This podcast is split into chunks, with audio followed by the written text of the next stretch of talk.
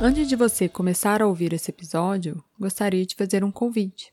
Visite nossa página do Instagram, arroba Sala de Professor Pode. Te esperamos lá para comentar episódios e para ver os bastidores. Agora sim, um bom episódio para você. Olá, bem-vindos à nossa sala de professor. Eu sou a Fabiana. E eu sou o Alisson. E a nossa convidada de hoje, da nossa sala de professor, é a professora Fabiana Bigão. Fabiana é doutora em Ciência da Informação pela FMG, com foco em Educação à Distância e Gamificação. Atua como professora de mestrado, MBAs e pós-graduação em diversas instituições de ensino. Fabiana também é diretora de operações da Vidia, uma edutech especializada em educação online corporativa. Fabiana, fale um pouco mais sobre você. Oi, pessoal, tudo bem? Obrigada pelo convite. Além disso tudo que você já falou, eu sou a mãe da Márcia e da Marina, e eu também gosto de pensar que canto. Adoro viajar e gosto muito de conhecer lugares novos. E é isso aí. Essa é a Fabiana Bigão.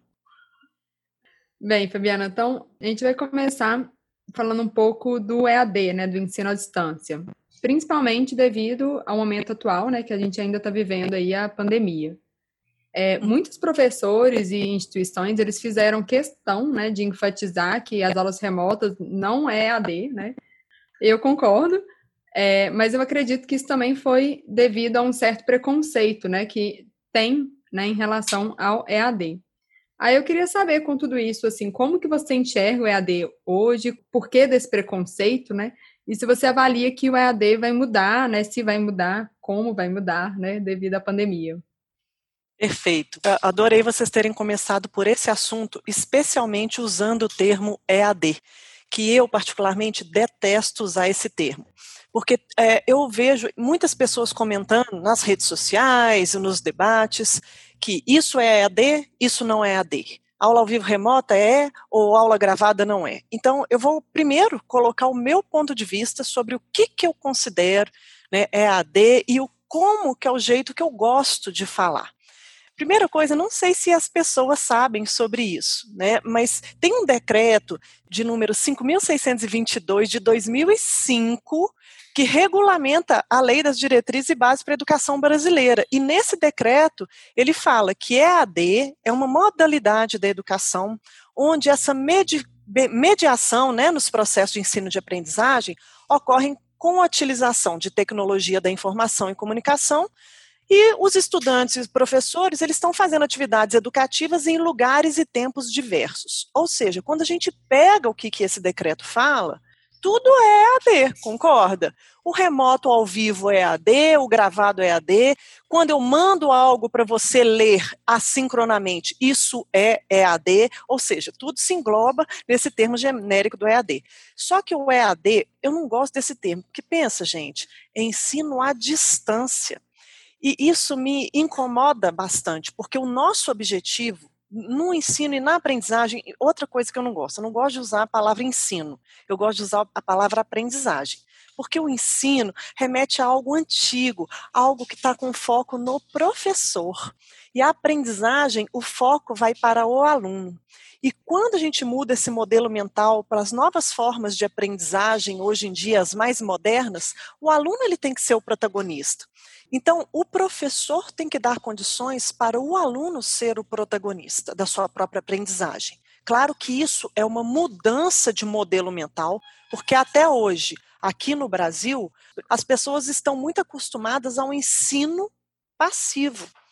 O aluno fica ali passivo, quietão, esperando o professor passar um conteúdo né, é, sincronamente. E depois o professor passa atividades para o aluno de forma assíncrona, fazer suas atividades, às vezes, sozinho. Então, quando eu, a gente troca o termo ensino pelo termo aprendizagem, aí eu uso aprendizagem online ou aprendizagem digital, tanto faz. O pessoal está muito usando o termo digital, que está na moda, né, gente? Então, o foco vai para o aluno. E aí eu não gosto de usar o termo à distância, porque o objetivo da aprendizagem digital, ao meu ver, da aprendizagem em geral, é aproximar, aproximar o aluno do professor, aproximar o aluno do conteúdo e aproximar o aluno dos seus pares. E quem me ensinou isso foi o Romero Tori, que também ele é doutor, ele também criou um livro sobre tecnologias né, é, é, para a educação, e isso para mim é um valor muito forte e eu me baseio sempre nisso quando eu estou entregando a aprendizagem. Né? É essa aproximação. Tudo que nós temos que fazer quando a gente vai é, compor, planejar e entregar uma aprendizagem tem que ser com foco nisso, nessa aproximação. E para mim, aí já falando de EAD, né? O que, que é, o que, que não é, preconceito, óbvio que existe. Por quê? Porque é um tema muito recente, um tema muito novo. Eu, das pessoas que eu conheço que estão há mais tempo na educação online, vamos dizer assim, eu sou uma das que vejo que tem, estou há mais tempo, desde 2007, quando ainda era pré-histórica a educação online. É claro que tem outras pessoas que estão há mais tempo, mas em 2007, que é outro dia, ainda era pré-histórica. Era entregue de uma forma pouco atraente, e muitas entregas hoje de aprendizagem online ainda se baseiam nos modelos antigos. Então engaja pouco, por isso que tem preconceito.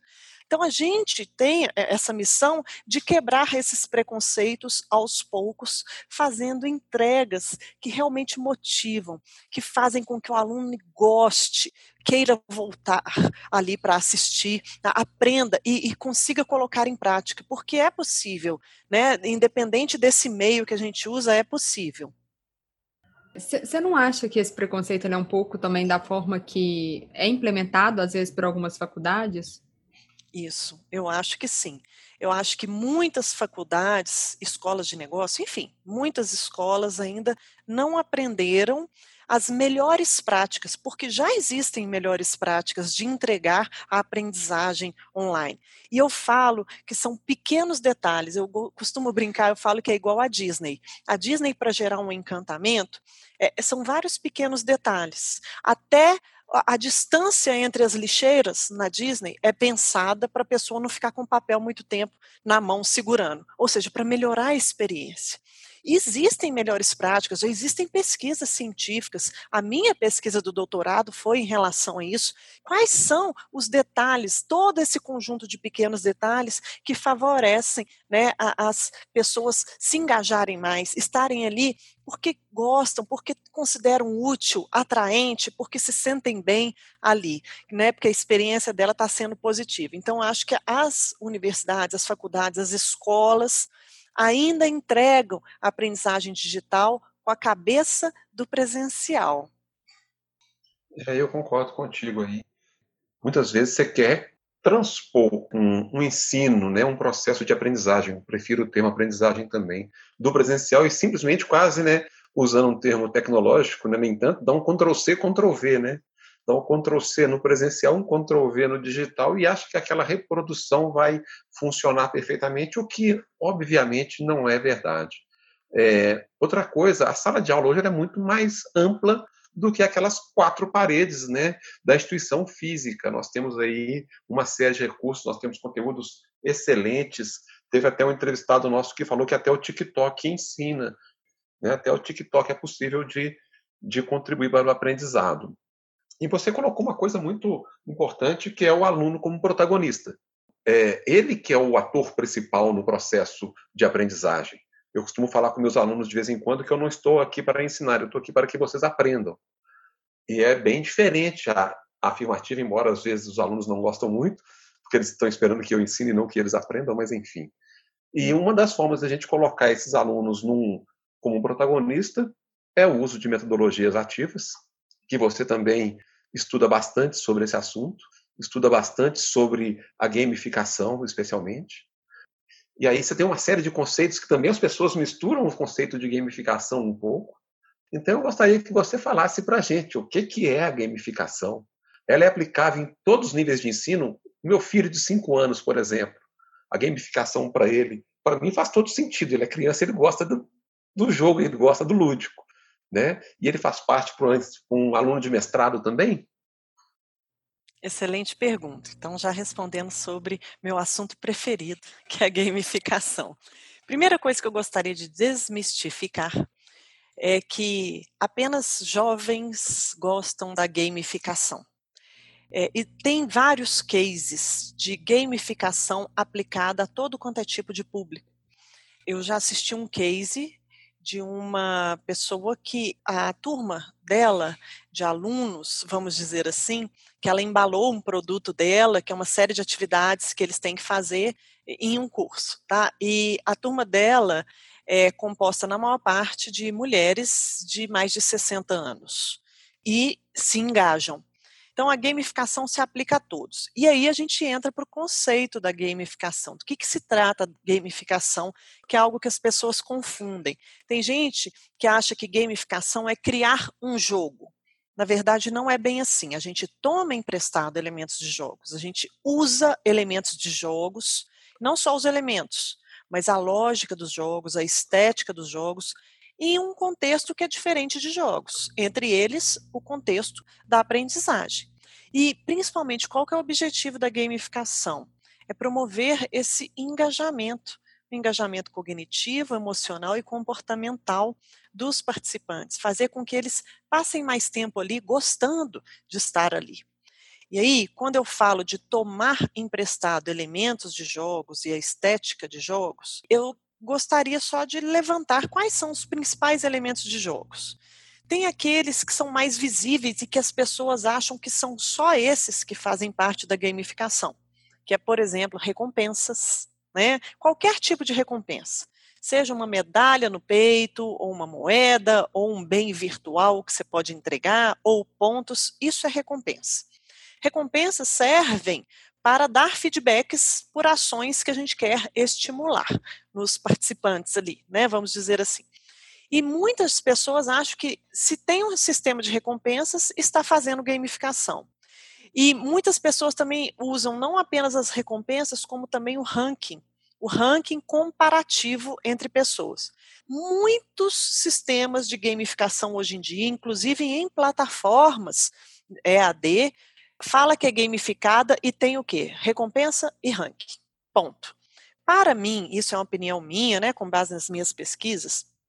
Claro que esses são elementos de gamificação, mas a gamificação não se resume apenas isso, nisso. E mais, se a gente colocar apenas esses elementos, a gente cria uma experiência positiva a princípio para alguns alunos, porque existem diversos perfis de alunos. O aluno que é conquistador, e competitivo vai se engajar com isso. Ele vai querer conquistar coisas, bens virtuais, recompensas, ganhar de outro. Mas olha, grande parte dos alunos que participam do ambiente de ensino gamificado não é competitivo, não é só conquistador, tem os socializadores que precisam fazer interface com outros alunos, seja por meio de colaboração, por exemplo, e, e eles se engajam muito socializando. Tem os exploradores que a experiência por si só, né, da experiência ser bacana e tudo, eles já se engajam por essa experiência. Então, a gente tem que tomar cuidado que, assim, uns 30% podem ser competitivos, o, o resto desses alunos são distribuídos em outros perfis. Então, quando eu falo de gamificação, tem as recompensas, tem o ranking, mas tem outros elementos, especialmente a estética. A estética que eu falo é a narrativa, é a forma com que você embala esse jogo, vão contribuir muito mais para o engajamento de longo prazo. Esses elementos baseados em recompensas e comparação, eles estimulam a motivação extrínseca, principalmente. O que é a motivação extrínseca? É aquela em que nós realizamos algo, nós fazemos alguma atividade porque a gente pensa que a gente deve, né? seja pela recompensa, seja por medo de uma punição, ou seja pra, pelo ego, pela vaidade, para mostrar para o outro, né? Então, assim, é, esses elementos são válidos, mas é muito importante a gente balancear com outros elementos que estimulam a motivação intrínseca. Essa é que vai promover uma experiência de alta qualidade e, de, e mais duradoura. É claro, né, gente, que a maior parte das coisas que nós realizamos no nosso dia a dia, não sei se já perceberam, nós somos extrinsecamente motivados. Desde a hora que a gente tem que acordar, né, não? É, até a comida que a gente põe no prato, eu costumo brincar. Por mim, eu comi um pote de Nutella todo dia, mas não dá. Né? Tem que comer alface tem que botar isso lá no prato, por exemplo. Então, assim, muitas coisas que a gente faz no nosso dia a dia, a gente é extrinsecamente motivado, seja pela recompensa, pelo ego, pela vaidade, enfim. Mas a, gente tem que prestar atenção nos elementos de gamificação que podem promover a motivação intrínseca. Motivação intrínseca é aquilo que a gente faz por gosto, porque é legal para a gente, porque alimenta a nossa alma. E vou falar uma coisa: às vezes a gente faz coisas por gosto que, quando eles inserem a recompensa, cai a motivação intrínseca. É, quantas coisas a gente faz por gosto? Eu, por exemplo, eu brinquei, né? Eu gosto de pensar que canto, faço aula de canto há muito tempo. Eu pago para me apresentar no teatro, lá na escola, né? Eu que pago, né? ninguém que paga, eu que pago. Gente, isso é, eu sou intrinsecamente motivada, porque eu gosto, porque alimenta minha alma. Alguém que vai aprender um instrumento musical, é longe dele conseguir ganhar dinheiro apresentando, né? Porque ele gosta. Né? Alguém que faz uma atividade voluntária, por exemplo, né? cuida de pessoas, enfim, faz. Então, são pessoas intrinsecamente motivadas. Então, num ambiente gamificado, é importante a gente descobrir quais são os elementos que promovem motivação intrínseca. E aí tem várias teorias atrás disso, né, que ajudam a gente a definir várias teorias. Eu gosto muito das teorias mais antigas, porque eu gosto de beber da fonte, né? O Ryan e Deci, que foram um dos precursores da motivação intrínseca, na verdade, eles que criaram esse espectro da motivação vindo da, da pior qualidade, que é extrínseca, eles criam várias gradações até a motivação intrínseca. Tem o Csikszentmihalyi, que é um nome dificílimo de falar, ele que criou a teoria do flow. Então, eu gosto de beber dessas fontes. E se a gente eh, bebe dessas fontes e vai, assim, espremer, né, para ver quais são os principais elementos que promovem motivação intrínseca, a gente vê ali que é o quê? É, desafios, as pessoas gostam de ter senso de realização. Senso de realização é importante. E aí a gente pode dar senso de realização para as pessoas com pequenos feedbacks, mas não não precisa de ter necessariamente uma recompensa. Quando uh, os meus alunos assistem o, os cursos né, na nossa plataforma, só deles virem que chegaram com mais de 90% de uma videoaula, por exemplo, e deu um, um Vzinho verde, eles já ficam satisfeitos, não há mais um. E os vídeos são muito curtos, então a gente dá o senso de realização para eles o tempo todo em intervalos muito curtos. Isso é um elemento que estimula a motivação intrínseca desafios dentro das habilidades das pessoas. Pessoas, por incrível que pareça, tem até pesquisa científica disso, que mostra é, mais de 7 mil alunos que terminaram cursos online, eles apontaram os principais fatores que contribuíram para eles ficarem lá até o final, que hoje o engajamento é, é um dos principais desafios. Uma das coisas que eles falam é quizzes, verificação de aprendizagem. As minhas filhas, eu tenho uma filha de 11 anos, uma filha de 15 anos, minha filha de 15 anos, ela fala, mãe, que agora está todo mundo no, no, online, né? A gente teve uma reunião com os coordenadores da escola, eles perguntaram, né, o que, que a gente, feedbacks para eles. E a gente pediu quizzes, queremos quizzes ao final de cada aula, que eles querem ver se eles entenderam.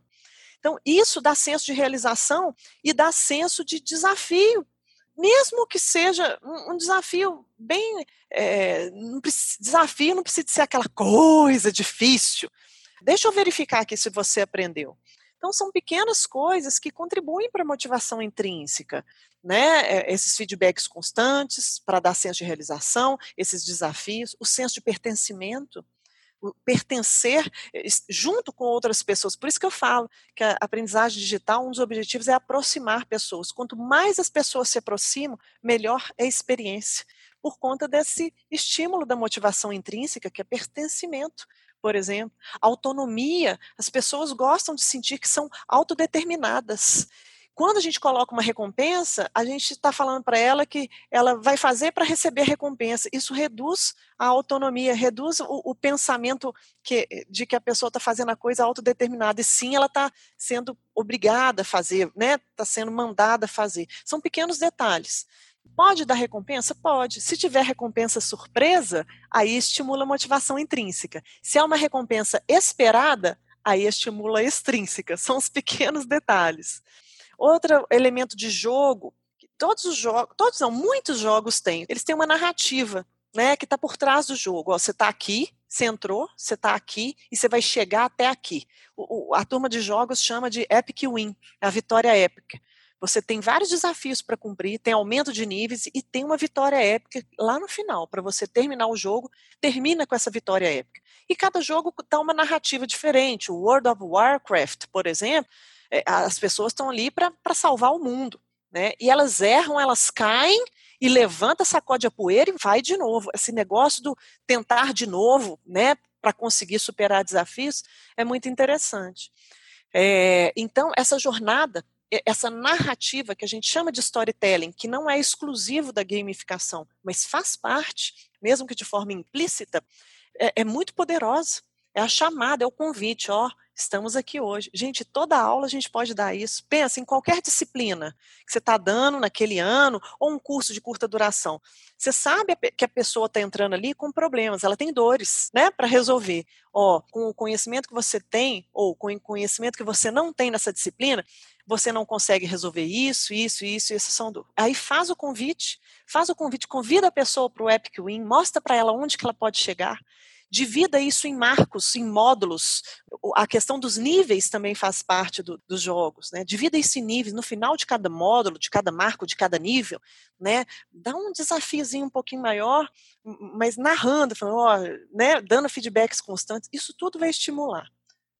Vocês já viram assim, que vocês deixarem, eu falo uma hora seguida. Muito legal. Eu achei legal. Tô anotando aqui o que, que você falou. É, a gente anota tudo, sabe? Por isso que o nosso que as nossas perguntas, muitas vezes, a gente esquece de fazer isso que a gente anotou, porque você contou tanto de coisa, daí eu ia ela anotando de lá. eu né? sabia que eu ia complicar a vida de vocês. Não, não complicou não, nem um pouco, pelo contrário.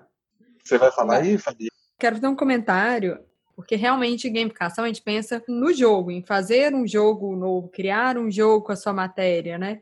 E aí fica só na questão da recompensa, muitas vezes. Então, assim, quando você colocou que simplesmente o, o check, né, quando termina uma videoaula, isso é elemento da gamificação, eu confesso que eu não tinha ligado esses pontos, sabe? E é, é, é você cumprir uma etapa, né? E os jogos são feitos de etapas, né?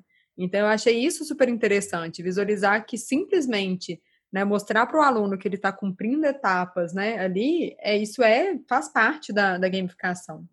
E aí, só te interrompendo, Fabiana, foi um feedback que as minhas filhas me deram também, que agora elas estão assistindo a aula numa plataforma. E aí o conteúdo vai mudando de cor à medida que elas cumprem o conteúdo. E elas chegaram para mim espontaneamente, falando: agora eu sei tudo que eu estou aprendendo. Elas conseguem visualizar, tangibiliza para elas, só de ter o cheque, é, o progresso delas. Olha que como que o nosso cérebro é interessante. É muito. E você, eu ia entrar nesse assunto de novo, misturando o digital que a gente falou inicialmente, né, o aprendizado digital, com a gamificação, e usar o exemplo que você deu da sua filha e juntar o da minha filha que tem 10 anos. É, posso estar errado, é, são feedbacks que ela tem dado é, de vez em quando, mas eu tenho a sensação que parece que ela está gostando mais da aula dessa forma, embora não esteja socializando com as colegas, embora, de certa forma, aumenta um pouquinho a socialização porque elas conseguem conversar no chat, e sem a professora puxar a orelha, porque a professora muitas vezes não está nem vendo que elas estão conversando, porque está conversando no privado. Né? E, um dia minha filha falou comigo, falou assim, papai, eu não gosto de ir para aula, por quê? Porque eu não posso nem virar para o lado que a professora já me chama atenção. Então eu tenho que ficar sentada naquela posição, eu fico até tensa de mexer. E hoje ela tem um conforto, ela assiste, ela assiste aula de pijama, ela assiste uma forma confortável, ela, ela lancha durante a aula, na hora que ela está com fome. E ela deu um feedback também sobre os quizzes. Ela estava toda empolgada que ela tinha acertado 100% do quiz do dia. E foi um feedback imediato que ela recebeu. Né? Será que a gente vai ter um cenário que o ensino, até a Fabiana colocou essa pergunta no início, o ensino digital para o próprio ensino fundamental, que é o caso da, das nossas filhas, né? É, será que até o ensino fundamental vai ser afetado por essa pós-pandemia com uma pegada mais gamificada, digitalizada? É, tomara, eu acho que profe muitos professores ainda não mudaram a cabeça. Porque a minha mais velha, por exemplo, tem vários professores. A gente vê claramente os que não conseguiram mudar e os que já fizeram um esforço, e eu até admiro, né, um esforço admirável para mudar o jeito de entregar suas aulas. E aí, dando mais exemplos positivos, é, professora da minha filha de 11 anos, ela vai fazer 11 anos é, este ano ainda. Ela é muito lúdica, isso é muito interessante. Então, quando, por exemplo, ela vai explicar na aula de geografia, gente, agora nós vamos para o Nordeste. Que, que ela faz? Ela faz todo mundo vestir biquíni, maiô, chapéu etc., boné e óculos, para estar tá todo mundo na aula sim. Entendeu? E aí ela aproveita os recursos tecnológicos. Estou ali, então vamos pesquisar aqui no Google sobre a cidade tal ou sobre a região tal e cada um tem que pesquisar uma imagem. Isso é que é bacana. Ela não tirou a ludicidade, o prazer, ela também colocou elementos de prazer ali na aula, né? Todo mundo, ah, ela mesma estava lá com a boiona, ela, é, ela tem essa tendência ao humor. Né? Então ela estava com a boia, um chapelaço e etc. e tudo, para gerar esse engajamento para esse público dessa idade né? E vai dando os quizzes também. Então eu acho esse, isso muito interessante. E aí a, a Fabi Paixão estava perguntando, né, dessa questão dos feedbacks, que gamificação não é jogo. Claro que a gente pode mesclar coisas, mas é bom a gente deixar claro que tem até um termo que eu acho que vale a pena eu mencionar, que se chama jogos sérios ou serious play, que o, o pessoal costuma usar. Um jogo sério é quando você aplica um jogo com o objetivo de ensinar algo. Vou dar um exemplo que, não é bem o jogo, mas, por exemplo, na escola, lá no, no, terceiro ano do fundamental, tem, eles, a professora promove uma lojinha, que é um evento lá. Cada aluno ele tem que ou fazer ou comprar e etc. É para aprender contas com dinheiro, tá? Tem que fazer ou comprar coisas que eles vão vender, tem que fazer plaquinha e tudo, tem o dia da lojinha. O objetivo é eles aprenderem a vender, comprar, fazer conta de troco, contas com dinheiro.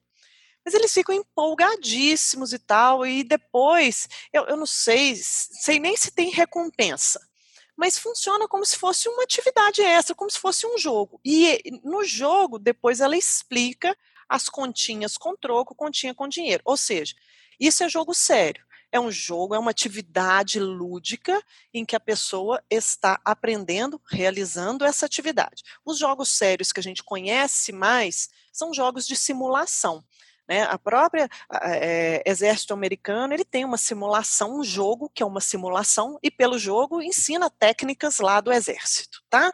Então só estou falando sobre isso. Então ela criou um jogo. É diferente de tomar emprestado elementos de jogos e inserir no contexto normal de aulas, exercícios, provas, só que você está embalando, vamos colocar dessa forma, de um jeito diferente, né? Isso me lembrou, nossa, resgatou uma memória da minha infância, assim. Quando eu era pequena, a, eu tenho uma tia que ela dava aula de inglês e ela dava aula para os meus primos mais velhos, assim, e eu comecei a ter aula também, eu devia ter uns 4, 5 anos. E ela fez um dia uma feira para a gente fazer a feira em inglês, e aí tem a fo tem foto assim minha vestida de adulta, né, de sapato grande, e eu ia na feira, comprava com dinheirinho, tudo em inglês, tinha que trocar dinheiro, tinha que falar. Olha como é que resgatou assim a memória. Foi bem legal. Você vê que como que você tem uma memória hum. afetiva por conta da ludicidade, da brincadeira. Que, na verdade, jogo é diferente de brincadeira, né? Na verdade, ela criou foi um jogo que tinha regras. Brincadeira, né, é, é remete a algo mais livre, sem tantas regras e tal. Jogo remete a regras né? Então, olha só para você ver, uma lembrança de tantos anos que você ainda tem com você, né? Isso é que é interessante na aprendizagem. Agora, tem vários outros elementos que não são apenas da gamificação, que são muito responsáveis por promover uma aprendizagem digital de qualidade. E às vezes são elementos simples, gente. Vou falar uma coisa para vocês. Tamanho da aula. Porque aqui as meninas estão tendo aulas remotas ao vivo, especialmente a menor, de 10, 11 anos. Então fica de 7 e meia às 11 e meia, se não me engano, e variando, né? A cada 50 minutos muda um tema e tal. Mas a minha maior, ela tem varia. Cada disciplina é, é um jeito de entregar a aula. Tem aulas gravadas, tem aulas ao vivo. E uma coisa que elas falam que eu já tinha, que eu já sabia da minha pesquisa, inclusive eu aprendi isso com o Salman Khan, da Khan Academy, que ele remeteu algumas pesquisas, ó, antigas, pesquisas de, da década de 80, falando de como que o nosso cérebro ele perde a concentração a partir de 18 minutos. A gente simplesmente não consegue mais prestar atenção. Então, se a gente vai gravar uma aula, inclusive 18 minutos hoje, as minhas aulas, algumas, a maior parte delas eu já estou gravando em 10 minutos, 15. Algumas têm 18 minutos, mas não pode passar disso. Então, a minha filha, quando ela recebe uma aula, fala assim: nossa, meia hora de aula agora, gravada. Ela tinha aula de 50 minutos presencial, mas é diferente o gravado. Sabe por quê? Porque o presencial de 50 minutos, o professor chega, dá boa tarde, bom dia, sei lá, vira no quadro, fica calado, escreve no quadro. Aí senta, vai fazer a chamada. Não tem isso no, no digital. O digital é mais rápido. E, e dá para a gente ser mais objetivo. E, e, a conta é mais ou menos essa. Tá? Quando eu pego uma aula de quatro horas que eu entrego, quando a gente transforma para o digital, para uma aula gravada, a gente consegue fazer em uma hora com qualidade, passando o mesmo conteúdo, etc. Mas, claro, é uma hora dividida em pequenos vídeos, né? Em seis, cinco, seis vídeos. E a gente consegue entregar com a mesma qualidade. Por quê? Porque não tem as paradas, os silêncios, não tem nada disso. Tem que saber que é uma dinâmica completamente diferente. É, é uma dinâmica que exige do professor tá? Ser é, muito, muito planejamento. Eu ensino isso para os meus colegas de trabalho, né, que eu trabalho com isso, ensino para eles desde como que você tem que criar o plano do curso, a decomposição das aulas é muito maior, eu explico como que a gente faz isso hierarquicamente, o tamanho de cada aula, né, estimativas de tempo, é tudo uma dinâmica diferente. Isso eu vejo que os professores, quando passaram para o digital, estou falando pandemia, né, que teve que ser muito rápido, Nenhuma escola explicou isso para eles, nenhuma escola deu recurso. E eles tiveram que fazer muito rápido, num nível de ansiedade muito alto, coitados. Então eu me solidarizo com eles. Né? Muitos fazem que estão procurando e etc., aprendendo na marra ali. E aí, quando a gente vai dar aula remota ao vivo, é importante. Eu tenho, eu trabalho em instituições, escolas de negócio, em que tem aula remota ao vivo, de três horas, quatro horas. Então, eu sempre intercalo é 15, 20 minutos falando, mas sempre intercalando. Às vezes eu coloco slides, às vezes eu tiro para eles me verem falar, eu paro, faço uma pergunta, eu paro, faço uma atividade interativa, nem que seja um bingo de palavras ou um quiz rapidinho, etc., para dar esse movimento na aula, que isso é fator crítico de sucesso, né, para que as aulas sejam mais engajadoras. Ô, Fabiana, eu não tinha é, noção desse número, dessa proporção que você colocou da aula presencial para a aula é, remota. E eu acho que várias vezes conversei com, com a Fabiana Paixão. A própria aula remota, eu tive a impressão que, a, que minha aula rendia muito mais, o conteúdo era passado em menos tempo, muitas vezes. Então, se eu tivesse, por exemplo, lá dentro da sala de aula física, talvez eu não cumprisse o conteúdo da forma que eu, que eu cumpri o conteúdo com folga. O silêncio é constrangedor. Né? Se a gente não incentivar o aluno, ele não interrompe muitas vezes, Isso. né? Então é toda uma dinâmica diferente também no remoto.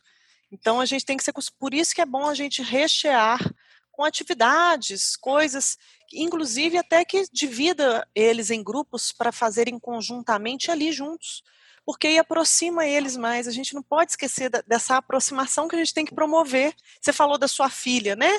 Que ela agora fala no chat. As minhas filhas estão sentindo muito falta de ver, de encontrar os amigos. E por incrível que pareça, a minha pequena, ela sente menos falta, porque ela, ela é muito safa. Gente, acabou a aula, ela já faz um WhatsApp com cinco, quatro amigas, já vão fazer para casa juntas no WhatsApp. Isso elas não faziam antes na aula presencial. Então, assim, sabe, agora vamos assistir um vídeo juntas, combina, pega pipoca e tal, junta aqui, e uma compartilha o vídeo para todos estarem juntas. Então, é uma coisa né, que ela já se safou em relação a isso. A mais velha, ela sente falta do, presencial, porque no recreio jogava um truco, é, sabe? Essas coisas mais de contato, entendeu? A mais velha sente mais falta disso. Mas uma coisa do, do remoto, né? Por exemplo, estamos nós nós três aqui conversando, está saindo esse podcast, mas nós três estamos conversando, olhando um para o outro. Né? Eu não posso virar aqui e cochichar para o Alisson aqui no ouvido do Alisson, não posso, né? Não, não existe isso, né? Então eu acho que isso faz um pouco de falta também. No infantil, E o adulto também, eu dou aula para adultos e eles sentem falta disso por conta de networking. Às vezes eu estou falando uma coisa, aí rapidinho um cochicha com outro, assim, lá na minha empresa tem isso. Aí eles já fazem um networking trocando ideias de projetos. Então, sabe o que, que eu falo? Eu, eu, falo o seguinte, eu aprendi com o Mário Sérgio Cortella, ele falou isso sobre americanos, sobre os americanos, e eu extrapolo isso para qualquer coisa. A frase que ele usa é: nem tudo deles a gente aceita e abraça, e nem tudo deles a gente rejeita. Eu acho que as várias formas de entregar educação, entregar aprendizagem, presencial, remoto ao vivo ou gravado, eles não são perfeitos. Nem o presencial é perfeito, gente. O presencial tem coisas que são negativas também. Né? Só que o povo já estava tão na veia do povo que o povo não enxergava isso. Eu acho que agora o povo, com muito custo, as pessoas vieram para o remoto, ao vivo ou para o gravado, mais percebendo mais os pontos negativos do que positivos. E aos poucos eles estão percebendo talvez não seja só coisas negativas, tenham também coisas positivas que o presencial não tem. E aí, qual seria a nossa solução? Ao meu ver, o híbrido. Para mim, é a melhor forma de entregar a aprendizagem. Ô, Fabiana, eu tive que entrar no meio da conversa porque eu ia falar exatamente isso na hora que você citou o Cortella e você comparou o melhor dos dois mundos. Não rejeito nem aceito tudo. O melhor dos dois mundos só pode ser o híbrido. E aí a Fabiana está ali rindo, você está vendo que ela está dando gargalhadas, porque deve, a gente já teve essa discussão em outros episódios, e eu, como ela mesmo disse, eu amo o híbrido. E ela tem uma série de poréns, e se não com híbrido. Então ela disse que ela está rindo quando você fala do híbrido aqui, eu não, tive, não resisti. Um meio a meio do presencial com remoto, eu ia amar, na verdade, mas o remoto, entendeu? Para mim, essa é a melhor coisa do mundo dessa parte de estar um pouquinho mais em casa, não pegar trânsito, né? Eu dou aula em Betim, dou aula em contagem, né? Então, isso é, é muito bom. Tá cinco minutos antes da aula aqui, de pantufa com a perna pro ar, né? Eu tô assim! Oh, eu, Deixa eu mostrar. Eu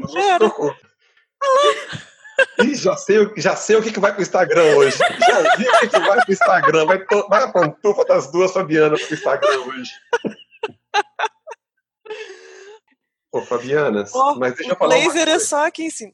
Deixa eu perguntar uma coisa. O que a Fabiana Paixão está falando, para mim, não constitui um ensino híbrido. Porque o híbrido exige que o aluno, em algum determinado momento, ele tenha controle do ritmo, controle do que ele está trabalhando e etc.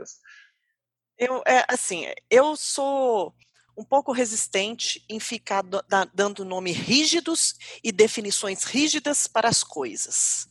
Híbrido significa misturar coisas. Ponto. Se a gente for levar o pé da letra, o remoto com o presencial poderia ser híbrido. O híbrido que a gente costuma fazer mais, aí já é acrescentando algo mais que a sala de aula invertida. Ó, o, o, híbrido e a sala de aula invertida são casadinhos, né? São irmãos gêmeos, assim vamos dizer. A sala de aula invertida, ela usa o híbrido, onde a pessoa se prepara antes em casa, sozinha, a parte teórica, para na aula síncrona, e aí independente de ser remoto ou presencial. No síncrono, não se discute conceitos, se discute aplicações dos conceitos, se faz atividades, sendo que as pessoas já estão preparadas para aquilo. Por exemplo, é, a gente levando para o ensino fundamental, né, o ensino médio. Vamos supor que eu coloque lá um, um vídeo eu gosto de misturar coisas também. Eu gosto muito de um youtuber chamado Felipe Castanhari, que tem os canais dele. Não sei se você, vocês conhecem. Eu acho isso fantástico. Esse Felipe Castanhari, gente, assim, até me perdoe, mas assim, alguns anos atrás, ele se apresentava, até falava, até palavrão no YouTube, depois cortou isso. Ele foi ficando sério com os anos e com o aprendizado dele. Mas, gente, a produção das aulas, que ele tem um canal Nostalgia, Nostalgia Ciências, Nostalgia História. E eu costumo usar ele de referência, vou explicar por quê. Ele tem alguns vídeos de história, porque cada vídeo dele é uma aulona de uma hora e pouco sobre os assuntos, gente, que são mais, mais repetidos que Roberto Carlos fim de ano. Primeira Guerra Mundial, Segunda Guerra Mundial. Mas vai olhar lá, 8 milhões de pessoas assistiram um vídeo de Primeira Guerra Mundial que já é estressado esse vídeo. Mas vai lá ver para você ver como é que ele entrega essa aula. entendeu? Essa aula teórica. Então, por exemplo, um ensino híbrido de sala de aula invertida, coloca os alunos para assistirem um vídeo desse, se prepararem em casa, e na sala de aula, só discussões, com perguntas, discussões, por que, que vocês acham isso, por que, que vocês acham aquilo. Olha como é que as duas aulas iam ser mais interessantes. E aí, Fabiana, já vou te falar, por que, que eu sei que você tem resistência nesse híbrido? Porque aposto que a sua sensação, quando fala assim, o aluno tem que se preparar em casa, é aquele negócio de um, um calhamaço de textos, de artigos, de e-books, etc. Imagino que você deve imaginar isso. Eu, quando eu tenho aplicado ensino híbrido, na minha aula que eu tenho, um curso né, de, de aprendizagem online. E eu aplico isso com pessoas, e, os, e o meu público são professores, persona meu, professor de mais de 50 anos, entre 50 e 70 anos de idade. Eles estão acostumados também com o ensino passivo. E aí eu começo. Na primeira aula, ao vivo, eu vou, crio o, o mote do curso todo, etc. E falo assim, ó, entre a primeira e a segunda aula, vocês vão ter que assistir só duas horas de vídeo. São vários videozinhos de 10 minutos. E aí, alguns estranhos, eu falei assim, a gente tem que experimentar a sala de aula invertida, até para vocês verem se vocês vão gostar, para a gente processar a experiência aqui. Pra vocês verem se vocês vão gostar ou não. Alguns com, com resistência das aulas gravadas, e aí tem as melhores práticas para a gente criar essas atividades preparatórias. Eu falo que o sucesso dessa sala de aula invertida depende de vários fatores. Primeiro, o nível de esforço de preparação não tem que ser muito alto. Tem que ter um nível de esforço apropriado. Em uma semana, eu peço para eles se dedicarem duas horas, em uma semana, em sete dias. E eles podem assistir um vídeo por dia, dez minutos. Gente, na fila do pão, eles assistem o vídeo. Né? Então, assim, é, é algo factível, eles conseguem. Isso é um primeiro ponto. Segundo ponto, quando for assistir esse material preparatório, o material tem que ser legal demais. Tem que ter os quesitos para engajar. Primeira coisa que a gente fala é a utilidade daquele vídeo, daquele conteúdo. Tem que contar caso, história de aplicação daquilo, né? mostrar exercícios resolvidos, se for o caso. Às vezes tem uma pontinha de humor. Humor, gente, não significa que a gente tem que ser o Fábio Porchat, não. Né? Mas fala uma coisinha que eles, ah, legal, interessante. Sabe? Tem que ter várias coisas. O tamanho tem que ser pequeno. Então, são fatores que contribuem para uma boa experiência. E eles chegam preparados. A gente está acostumado ao ensino passivo. A, sincronamente, a gente receber ali o conteúdo, que é fácil, é cômodo. Mas quando a gente, aos poucos, vai mudando esse modelo mental, e, e eu vou falar uma coisa para vocês: mais de 90% desses meus alunos eles se engajam com esse modelo de sala de aula invertida. Funciona demais, sabe? É, e algo que tem sido muito gratificante. Alguns começam resistentes e é muito interessante, sabe o que, que é? No segundo dia, dia de aula ao vivo, eu já chego para a gente aplicar, né? Para não expor ninguém que não tenha feito a atividade preparatória, eu uso até uma técnica interativa que quem fez explica para quem não fez. E quem fez começa a comentar de um jeito tão empolgado que gera curiosidade, que é uma emoção positiva muito legal. E aí, quem não fez para a segunda aula, né, já vai fazer para a próxima. Então, aos poucos, eu vou ganhando os alunos, sabe? E, então, Fabiana é, e o Alisson, é um exercício mesmo para a gente mudar esse modelo mental. Não, mas é exatamente isso que eu falo, que é porque eu não vejo ser bem implementado, entendeu? Eu acho que é essa é a questão, é a questão da implementação. Né? Porque o, o que eu vejo, assim, são alunos que trabalham o dia inteiro, tem aula à noite, e aí tem tanto de material que ele tem que ler, que ele tem que fazer, e ele não, não tem, às vezes, tempo ou abertura para isso, né? Então, é, o que eu critico, entre aspas, é a forma que é implementado, né? E é não verdade. o conceito. É verdade concordo. É, é por isso que gera o estigma, gera o preconceito, né? Fabiana, eu queria mudar, assim, completamente de assunto, porque tem uma coisa que a gente queria conversar com você, que era um pouco sobre a, a Vidia. É super interessante, que é uma edutech especializada na educação online corporativa. E aí, pensando nos nossos alunos, né, de, de faculdade, eu queria saber, assim, como que você avalia o profissional que acabou de concluir a graduação é, no mercado de trabalho. Como que essa capacitação, né, esse ensino que ele teve, está alinhado aí com o mercado, né? É, e a importância aí dessa é, educação corporativa que a gente está tendo bastante aí hoje em dia? Ah, boa pergunta. Além da, da, educação, eu também presto consultorias, né, de gestão, minha área eu também gosto muito de gestão, gestão de projetos, eu presto muita consultoria em empresa. Eu estou falando isso por quê? Porque é, a gente, quando vai prestar uma consultoria, a gente faz um diagnóstico e a primeira pessoa que a gente conversa ou é o dono da empresa, se a empresa é pequena, ou é o diretor, a alta gestão, se é uma empresa grande, para fazer esse diagnóstico. E a gente acaba esbarrando no assunto sobre pessoas, tá? Por isso que isso tem a ver com a pergunta que você me fez. Tem uma, até uma colega minha que é coach também de carreira, ela também tem muita experiência com diretores de empresas e perguntando para eles, numa nota de 1 a 5, o que, que é importante para eles. Aí a gente vai perguntando se é o conhecimento técnico, etc e tal. Eles falam o seguinte: a parte técnica do que, que eles têm que aprender para a empresa, é claro que eles pedem isso na hora de selecionar currículo né? Eles contratam pelo currículo, pelo conhecimento técnico e pela experiência. Que uma coisa é você ter o conhecimento, que é o C, né? O chá lá da pessoa, ter o conhecimento. A, outra coisa é, é, é a experiência naquele conhecimento. Então, eles pedem no currículo isso, mas demitem pela atitude. É o A do chá lá. Então, eu vejo que, assim, o que, que as empresas têm pedido muito na educação corporativa, os cursos que eles têm colocado mais para as pessoas se desenvolverem? Habilidades interpessoais, mais do que o técnico. Inteligência emocional, negociação, solução de conflitos, comunicação interpessoal, liderança, gestão de pessoas. Porque todas as pessoas precisam disso. Inclusive, se a gente vai no relatório The Future of Jobs do World Economic Forum, e a gente vai citar as dez principais é, habilidades do profissional do futuro, essas habilidades interpessoais elas ganham de lavada, são as principais que aparecem lá.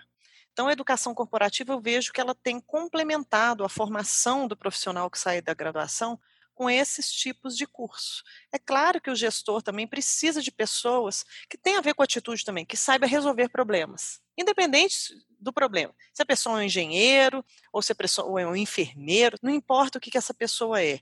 Ela tem que ter aquela postura de, sabe, bater no peito e chutar para o gol, manda para mim que eu resolvo. Isso é importante. Então, essa capacidade de, de resolver problemas, é, é às vezes, é, é o mais importante. Claro, muitas vezes, para resolver problema, você precisa de ter um conhecimento técnico mais aprofundado né, em, em determinado assunto. Mas eles falam que isso tem menos importância, que isso eles aprendem, tem menos importância do que a questão da atitude e, e da questão do interpessoal. É isso que eu vejo. Não sei se eu respondi essa questão. Respondeu, respondeu sim. E é interessante porque é, esse semestre que está que findou agora em junho, eu fui professor de uma disciplina que trabalha inclusive com isso, com esse desenvolvimento das habilidades socioemocionais, dos soft skills. É engraçado que os alunos eles não enxergam isso como uma coisa importante para o futuro deles. Eles queriam estar aprendendo as coisas especificamente técnicas, o C do chá, né? Queria ser o hard skill. É, isso é, é graduação, Alisson? Graduação. Ah, é por isso. Quando eles forem para a empresa, eles vão dar valor a outras Pois coisas. é, uma pena, né? Eles podiam ouvir o nosso esse episódio para entender um pouquinho mais da importância. Às vezes é interessante que é, essa matéria está no primeiro período, né? Então eles chegam Sim. ansiosos. Às vezes, ah. se essa matéria for deslocada para o décimo, ia ser um outro um outro outra visão. Ele, aí eles já teriam feito um estágio, né? É. Ô, ô, Fabiana, deixa eu aproveitar que a, que a outra Fabiana mudou para o mundo corporativo e seguir com ele um pouquinho. É, o ano passado, em outubro, eu tive a oportunidade de ministrar um treinamento. Uma empresa contratou, eu fui lá, fui dar treinamento para os instrutores da Universidade Corporativa de uma empresa. E aí, o curso basicamente foi um pouquinho das teorias de aprendizagem, entender como que é o processo de ensino e aprendizagem, e trabalhei bastante com é, metodologias ativas, explicando para eles, sempre contextualizando por que, que aquilo se aplicava. E aí a gente discutiu muito sobre o 70, 20, 10, modelo de aprendizagem.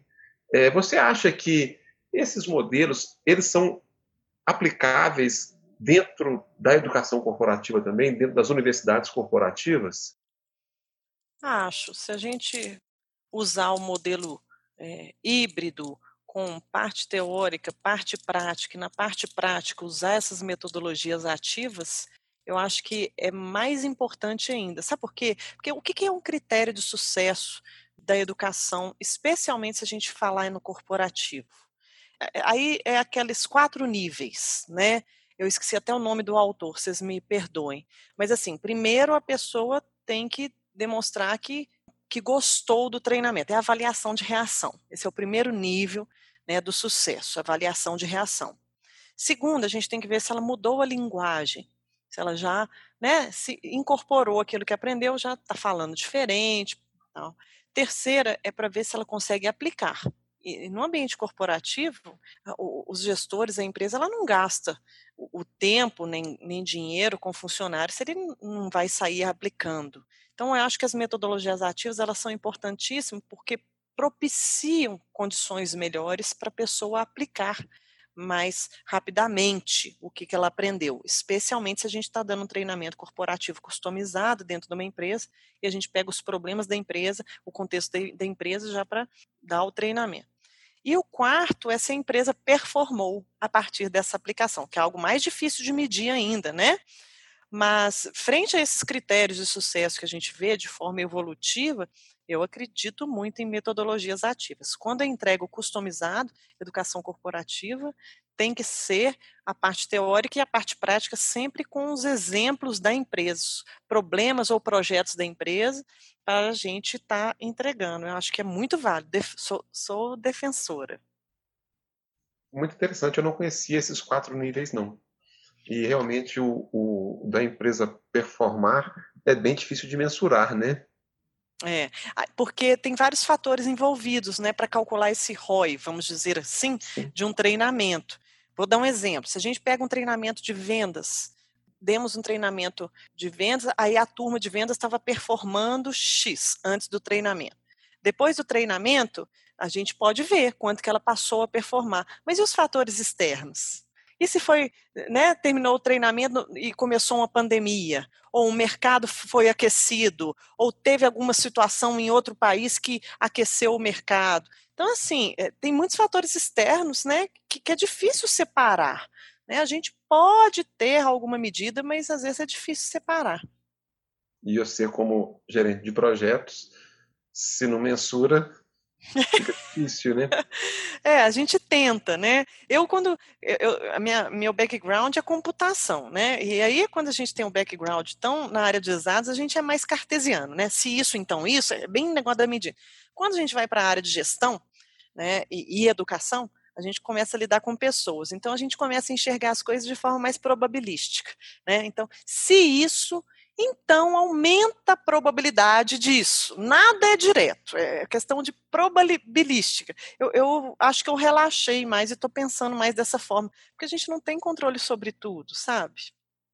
Mas a gente pode criar condições, né? Exatamente. Esse povo das exatas, né? Somos três aqui. Somos três das exatas aqui. Pois é. Exatas humanas, exatas. É. Talvez. Pois é.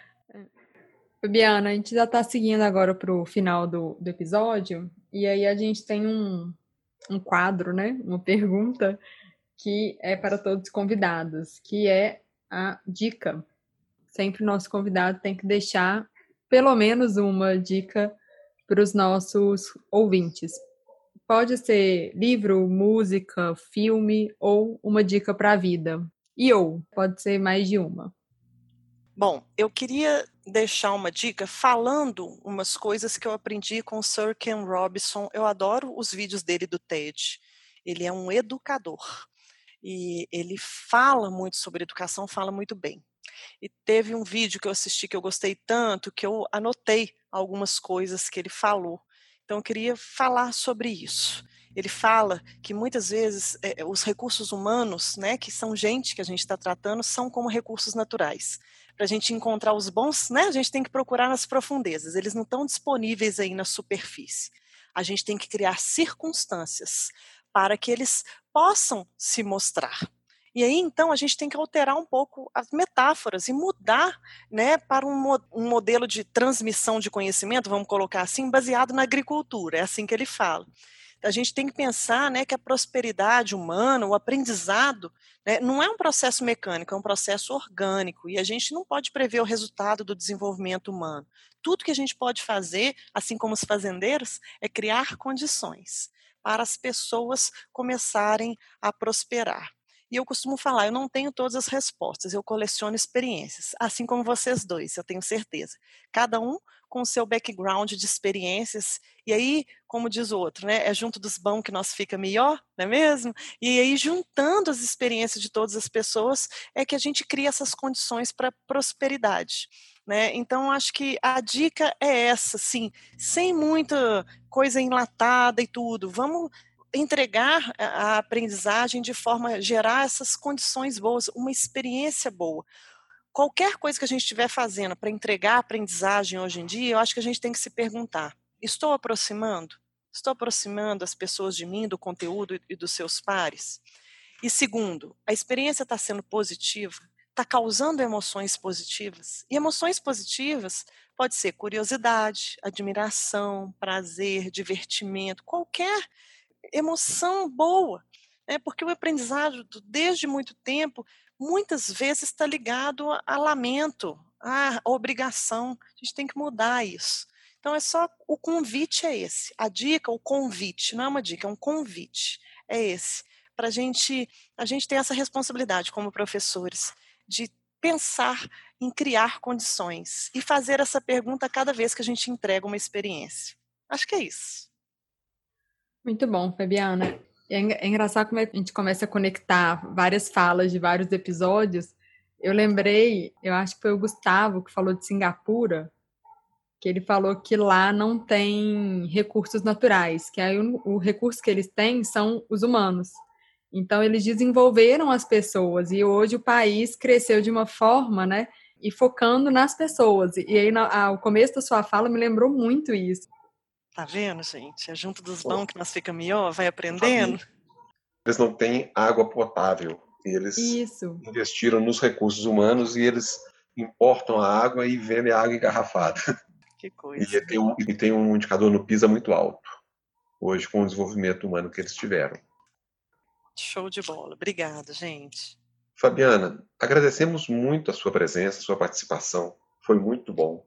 Esclareceu muitas dúvidas sobre o EAD, sobre a gamificação, o mundo corporativo, as, as lacunas que os alunos podem enfrentar na, no mundo corporativo. Agradecemos demais. Eu que agradeço. Daria para ficar horas conversando, Fabiana. Obrigada é mesmo. Verdade. A gente gosta, quando a gente é apaixonado por um assunto, né? A gente fica horas aqui, nem pensa que está trabalhando, né? Não, gente. Foi uma delícia mesmo. Obrigada. Eu que agradeço, gente. Foi um prazer. Pessoal, um abração para vocês. Obrigada, Poxa, viu? Tchau. E assim finalizamos mais um episódio do Sala de Professor. Nesse episódio, recebemos a Fabiana Bigão, professora e diretora de operações da Vidia. Não se esqueça de ir ao nosso Instagram para comentar o que achou do episódio. É arroba Sala de Professor Pode. Se gostou, compartilhe e até o próximo episódio.